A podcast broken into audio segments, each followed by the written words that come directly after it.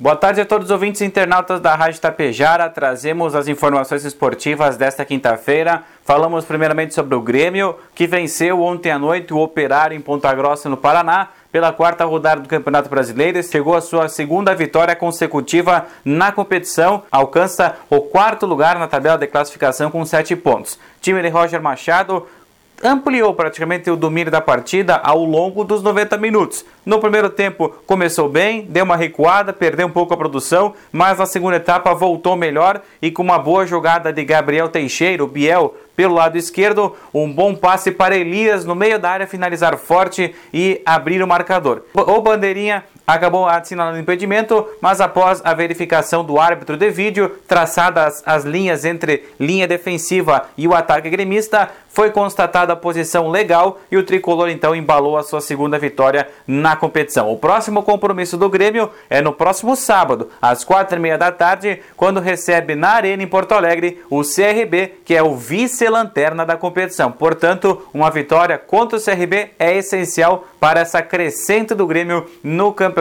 Brasileiro da Série B. Já hoje à noite, a equipe esportiva da Tapejara vai até Santa Cecília do Sul para transmitir a primeira rodada do Campeonato Aberto de Futsal de Santa Cecília do Sul. Jogos Centro Comunitário a partir das 8 horas da noite em FM 100,5 e pelas lives do Facebook e do YouTube. Jogos da categoria de veteranos no feminino e duas partidas da categoria livre. Então, promessa de quatro grandes jogos nesta noite e você acompanha tudo aqui pelo microfone da sua rádio Tapejara.